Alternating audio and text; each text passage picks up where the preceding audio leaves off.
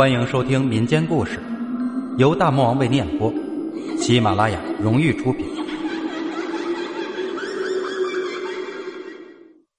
木妹，红山县有个小木匠，活儿做的还不错，日子也过得去。小木匠父母早逝，叔叔将其抚养成人。叔叔也是个木匠，将一身技艺传给小木匠后，就撒手西去了。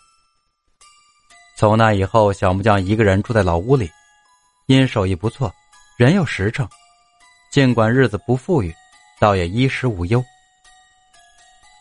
这一日，小木匠接了一桩活正要出门，却迎头碰上了王媒婆。在这一带，提起王媒婆，无人不知，无人不晓。在那个年代，婚姻乃是父母之命、媒妁之言，因此王媒婆就是这一代未婚男女的救星了。一辈子的好或者不好，全在媒婆那张嘴上。王媒婆一见小木匠，脸顿时笑成了一朵花，扭着腰知道：“小哥呀，你可走大运了，不是好事不登门，这回呀，有人托我来说亲呢。”闻言，小木匠心头一颤。王媒婆又道：“就是李屠户的二丫头，这妮子呀，能说会道的，做营生也是一把好手。他老爹虽说是杀猪的，可人不粗鲁，还挺讲理，这你也是知道的。这户人家呀，家境殷实，那丫头长得又好看。”要不是人家主动提出来，我怎么也想不到，这样的好事能落在你头上。红山镇也就巴掌大的地方，来来去去就那么几个人，彼此之间都是知根知底的。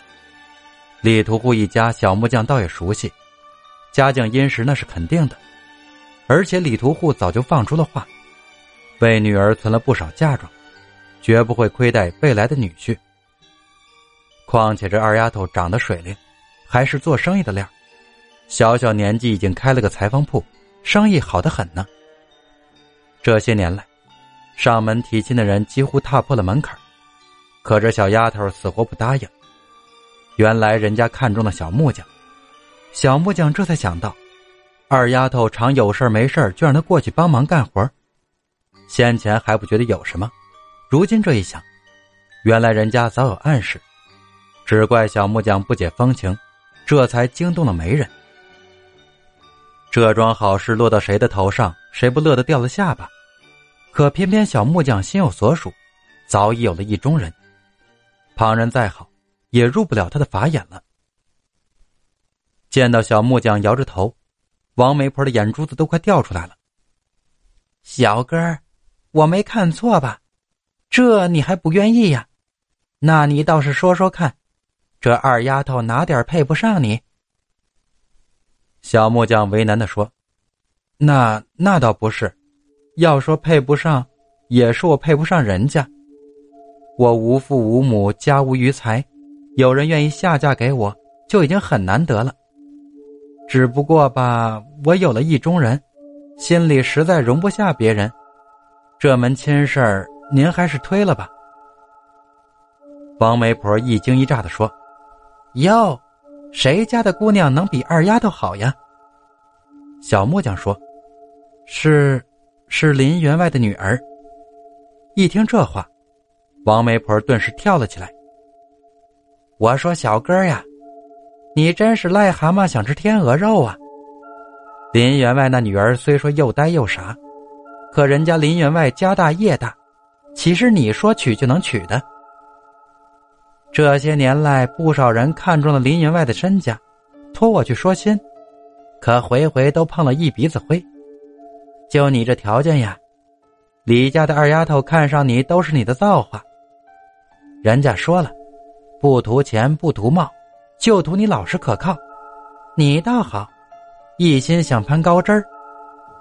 听我一句劝，这二丫头不错，能娶到她算是你的福气了。其实小木匠何尝不知，就是李屠户的二丫头，一般情况下也不可能看上他。